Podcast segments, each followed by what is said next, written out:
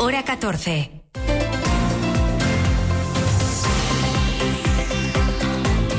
Lo que pasa. Lo que importa en Asturias. Alejandra Martínez. Hola, muy buenas tardes. El turismo que en Asturias no deja de batir récords dinamiza la economía, sí, crea empleo también, pero también podemos morir de éxito y que ese crecimiento acabe cambiando nuestro paraíso natural, masificándolo, es un temor.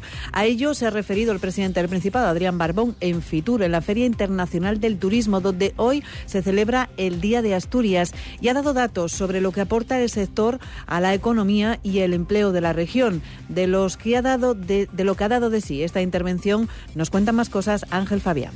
Superar el 10% del Producto Interior Bruto era un objetivo que se ha venido manteniendo durante muchos años. Hoy, Barbón ha revelado que ese objetivo se ha visto superado con creces. Ha aprovechado su intervención en Fitur para presumir de unas cifras que han sido de récord en el pasado año 2023. Me sobraría resaltar que hemos sido la comunidad, acaban de salir los datos, con mayor aumento de que en el sector turístico suman ya en Asturias casi 52.000 empleos o que por primera vez en nuestra historia el 12% de nuestro valor añadido bruto es turismo. Adrián Barbón unió estos datos a otros, como los 160.000 billetes que se han vendido ya para el AVE de Asturias, según la última actualización, lo que está contribuyendo, señaló, a avanzar hacia otro objetivo muy deseado, que es la desestacionalización. Asturias juega ya en la primera división del turismo, ha resaltado el presidente. Estamos en la primera división turística, en una dimensión que no nos imaginábamos hace años. Ahora, lo nuestro no van a ser nunca ni grandes urbanizaciones ni ciudades reducidas a parques temáticos. No es eso lo que queremos. No queremos inmensos decorados carentes de vida propia. Asturias va a ser siempre sinónimo de turismo sostenible de calidad. Barbón ha situado en el AVE y el incremento de vuelos de los principales factores de crecimiento turístico para este 2024. Resaltó los 5 millones y medio de euros del presupuesto de este año para la campaña publicitaria a la sombra de la llegada de la alta velocidad ferroviaria. Respecto al aeropuerto, recordó el objetivo a una década de alcanzar los 38 destinos directos. Es la hora de pensar en el turismo a lo grande, ha dicho.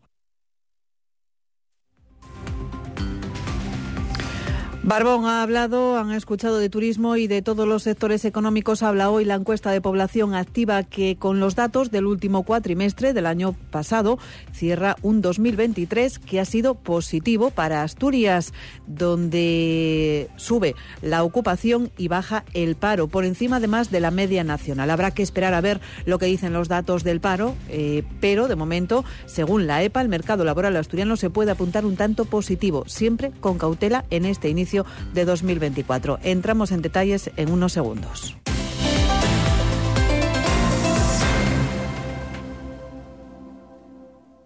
Oviedo, capital española de la gastronomía 2024, descubrirá a los visitantes de Fitur el secreto de sus tradiciones y recetas.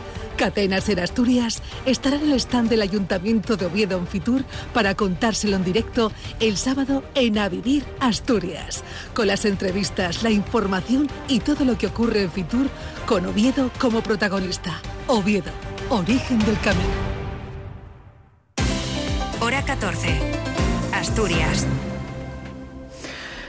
Lo dicho, les vamos a hablar ahora del mercado laboral asturiano. El paro bajó en 6.600 personas en el cuarto trimestre en Asturias, hasta los 53.400 desempleados, un 11% menos que el trimestre anterior, según los datos de la encuesta de población activa, la EPA, publicados hoy mismo por el Instituto Nacional de Estadística. Con la bajada del cuarto trimestre, la tasa de paro en la región se sitúa en el 11,81%. El paro bajó en 10.700 personas en 2023 en Asturias los 53.400 al cierre de este, cuatro, de este cuarto trimestre, un 16,65% menos que el año anterior. Estos son términos interanuales y esta tendencia positiva del mercado laboral asturiano, aunque no coincidan con los del paro registrado, algo habitual en todo caso, se ve precisamente como algo positivo, como una tendencia positiva en Asturias. En cuanto a la ocupación, en términos anuales, creció en Asturias un 4,56% con respecto respecto a 2022. Estos datos interanuales son mejores que los del conjunto del país. Son mejores aquí en Asturias, donde además en el conjunto del país la ocupación crece por debajo del ritmo que lo hace en nuestra región, con un 3,8% de crecimiento, mientras que el valor del descenso del paro en nuestra región casi triplica el registrado a nivel nacional. En esa mejora del mercado laboral asturiano, en comparación con el panorama nacional, tanto en referencia a ese último trimestre de 2023 como en términos interanuales, se ha referido la directora del Servicio eh, Público de Empleo del Principado, Begoña López. Los datos de la EPA del cuarto trimestre de 2023 muestran una dinámica positiva del, mercado de trabajo asturiano eh, que aumenta eh, el número de personas ocupadas y disminuye la cifra de paro. Eh, un poco en la línea de lo que ya venían apuntando los registros del sistema de empleo. una dinámica mejor, que mejora la que muestra el, mercado de trabajo a nivel nacional, donde se reduce el, el desempleo, pero se reduce también en el último trimestre la ocupación. En términos interanuales, eh, Asturias también muestra una dinámica ligeramente mejor a la del conjunto nacional. Y hoy la interpretación de la EPA por parte de los sindicatos difiere. Desde UGT también destacan, como hacía ahora mismo la directora del SEPEPA, que se confirma la tónica positiva en la evolución del mercado laboral asturiano en todos los sectores, con la excepción de la agricultura, incluso en colectivos, dicen, con especiales dificultades para acceder a un trabajo, como las mujeres o los jóvenes. También destacan desde UGT la calidad del empleo al crecer la contratación indefinida. Javier Campa es el responsable de empleo en UGT Asturias. En todos los sectores tenemos una media mejor que, la nacional, incluso en algunos colectivos también con especiales dificultades en el mundo laboral a la hora de, integrarse en el mundo laboral, como puede ser la mujer, como pueden ser los parados de larga duración y los jóvenes, que incluso estos también tuvieron mejores datos que la media nacional. Todo esto sustentado en una contratación inmensamente mayoritaria en contratos indefinidos. la contratación indefinida ha crecido más de un 90% en este país y por supuesto que es debido y gracias a la reforma laboral. Nadie lo puede dudar a estas alturas, ¿no?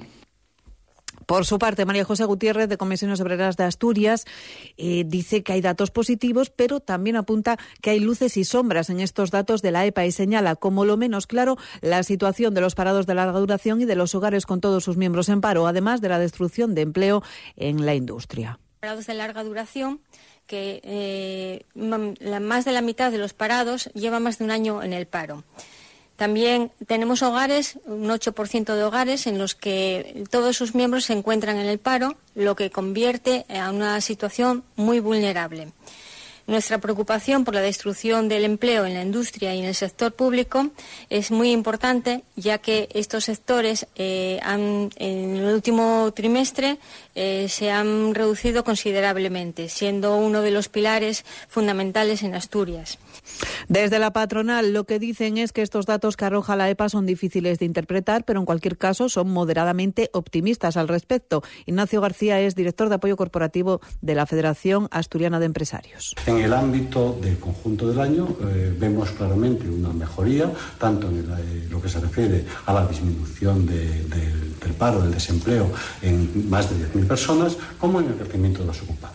Hacemos, por lo tanto, una valoración moderadamente positiva, en el sentido de que hemos de analizarla con un especial cuidado y, por otro lado, seguimos persistiendo como la comunidad autónoma con una población con una tasa de actividad más baja de todo España y una necesidad de incrementar el número de ocupados. Y repasamos ahora declaraciones del jefe del Ejecutivo asturiano Adrián Barbón desde Fitur y ya no sobre turismo, sino sobre el sector industrial, en concreto sobre la multinacional que lidera el sector industrial en Asturias, Arcelor, cuyo futuro pasa por un plan de descarbonización que cuenta con ayudas públicas importantes e inversiones que ahora la siderúrgica amenaza con frenar. En las últimas horas, el PSOE de Gijón se ha descolgado con una idea, la de nacionalizar la compañía si no cumple con sus compromisos con Asturias. Barbón había dicho que tenía que cumplir y que si no se hablaría de otras cosas, pero sobre eso de nacionalizar dice que no está en los planes del Ministerio ni del Principado, que son los que pueden hablar del asunto. No se corresponde con la planificación que está negociando en estos momentos el Gobierno de España y el Gobierno de Asturias con la empresa, que somos los que tenemos en este sentido los datos, los ingredientes, el análisis, la realidad de la negociación y lo que sí puedo decir es que el ministro de Industria está implicado, lo dijo ayer públicamente, en la transformación industrial. Para nosotros es fundamental. Todavía ayer de noche estuve hablando con él y hay una coordinación perfecta, Gobierno de Asturias, Gobierno de España. Hace poco que si no hablaremos de otra cosa, ¿A qué se refería con eso? A la negociación que se está haciendo con la empresa en este caso. La delegada del Gobierno en Asturias, Delia Losa, también desde Fitur se ha referido a esa postura del PSOE Gijonés sobre Arcelor, esa nacionalización si la multinacional no cumple. Respeta las opiniones de todo el mundo, pero no comparte porque eso, insiste, no está en los planes del Ministerio. Ya ha dicho que yo respeto lo que se dice, son opiniones que cada uno puede decir lo que, bueno, lo que estime conveniente, pero pero lo que yo digo como delegada del Gobierno de España es que España, el Gobierno está eh, dedicado, eh, dedicando un gran esfuerzo al apoyo del proceso de descarbonización de la empresa. Bueno, pues lo dicho, ambos, tanto el presidente del Principado de Asturias, Adrián Barbón, como la delegada del Gobierno de Lialosa, insisten en que de momento la estrategia del Gobierno es la de la negociación con Arcelor. Dos y dieciséis minutos.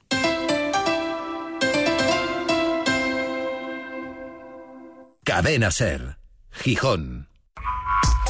Disfruta en el restaurante La Vaca Asustada con las mejores carnes del mundo a la parrilla y en su punto de maduración.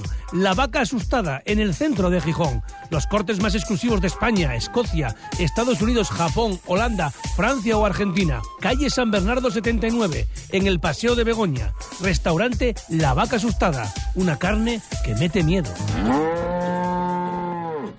Revisión gratis de los 12 puntos de control en Grupo Baldajos. Que nada te detenga.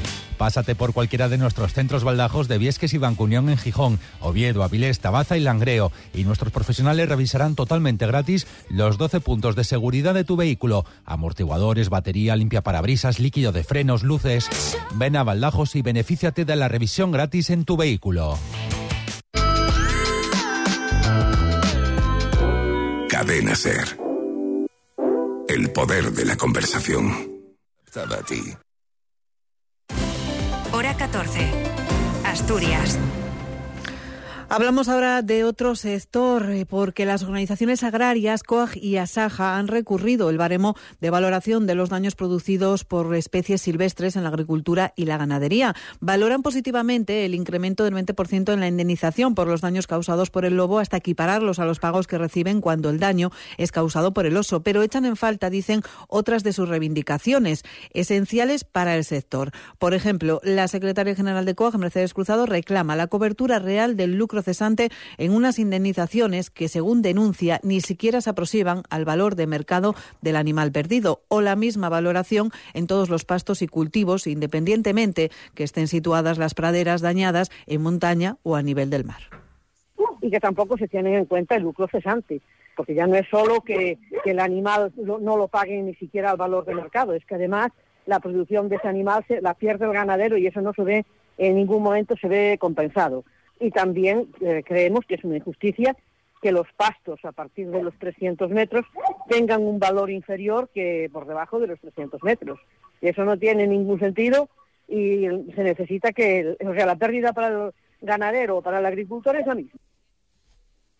COAG y Asaja también reclaman que el baremo de los daños en los pastos contemple el coste de producción real de cada cultivo. En todo caso, ambas organizaciones creen que cualquier medida debe ir complementada con un control poblacional que evite la excesiva proliferación de la fauna eh, silvestre en el territorio. Y esto interesa a los estudiantes que estén en este curso pasando por el a veces tortuoso segundo de bachillerato que derivará en esa temida prueba que determinará su futuro profesional y laboral, porque de la nota dependerá que puedan realizar los estudios deseados. Estamos hablando de la próxima EBAU, la evaluación del bachillerato para el acceso a la universidad, que sufrirá algunos cambios que han sido publicados hoy en el Boletín Oficial del Estado. En cuanto a la fecha de la prueba, eh, que saben que se realiza durante tres jornadas, deberá finalizar antes del 14 de junio de 2024 en todas las comunidades autónomas. Los alumnos que quieran mejorar su nota de admisión podrán examinarse de Historia de España e, o Historia de la Filosofía. Así lo refleja la orden por la que se determinan las características, el diseño y el contenido de la EBAU Por otra parte, esa orden publicada eh, hoy en el BOE establece que cada una de las pruebas contendrá preguntas abiertas y semiabiertas que requerirán del alumnado capacidad de pensamiento crítico, reflexión y madurez.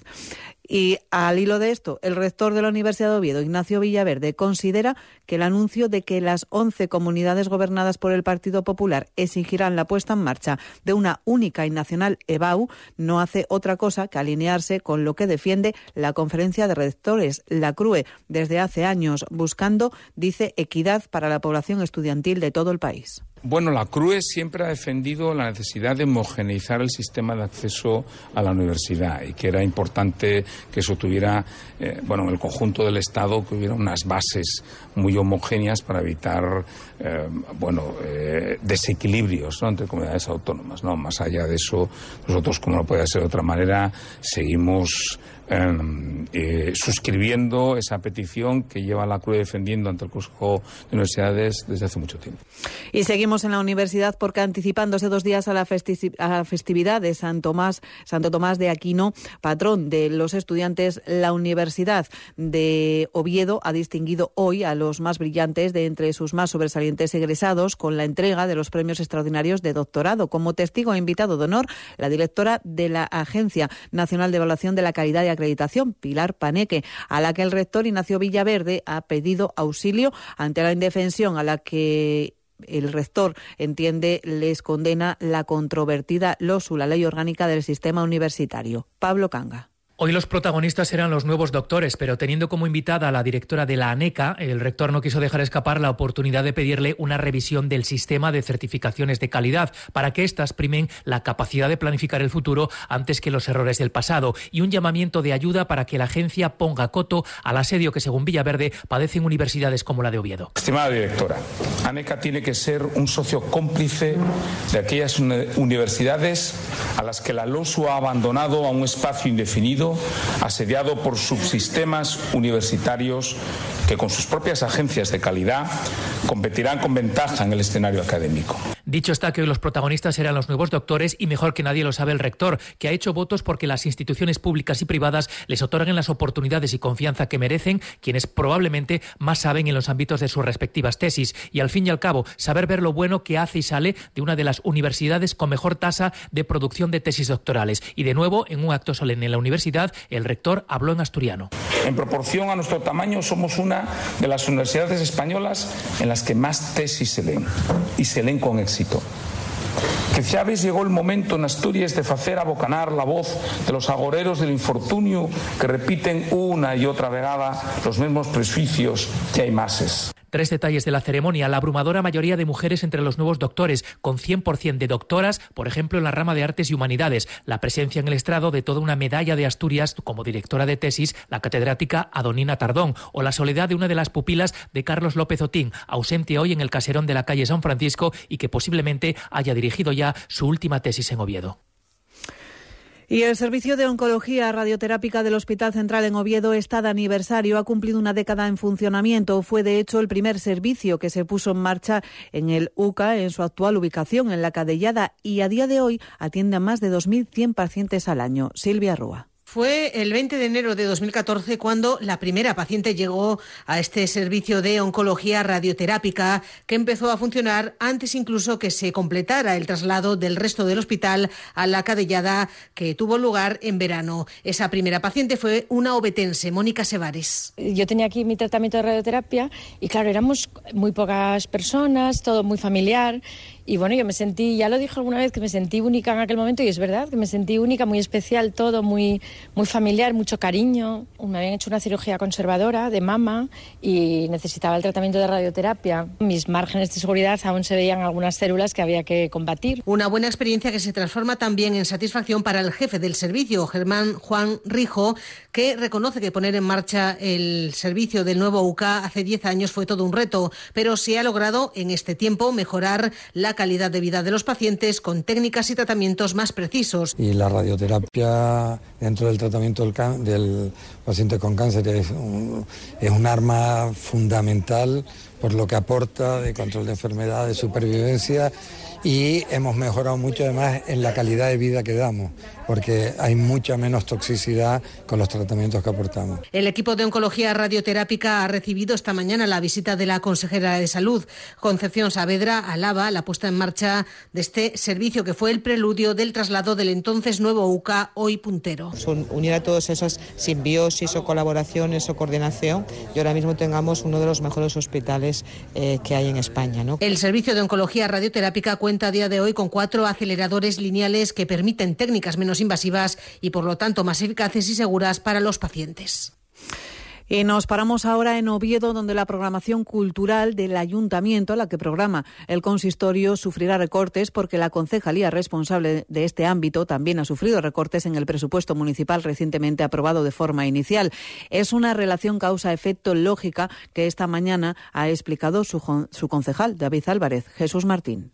Ha sido tras la concentración que cada mes convoca el consistorio betense para recordar a las víctimas mortales de la violencia de género en España.